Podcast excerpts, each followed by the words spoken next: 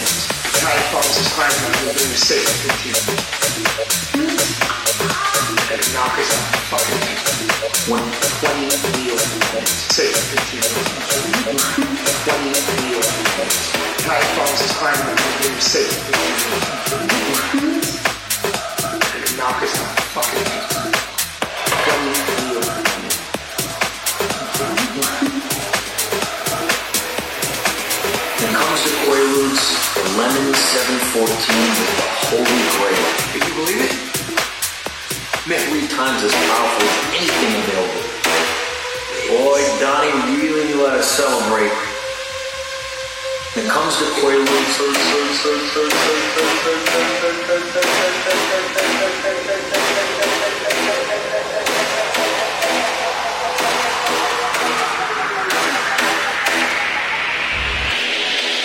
seven four. Thank you.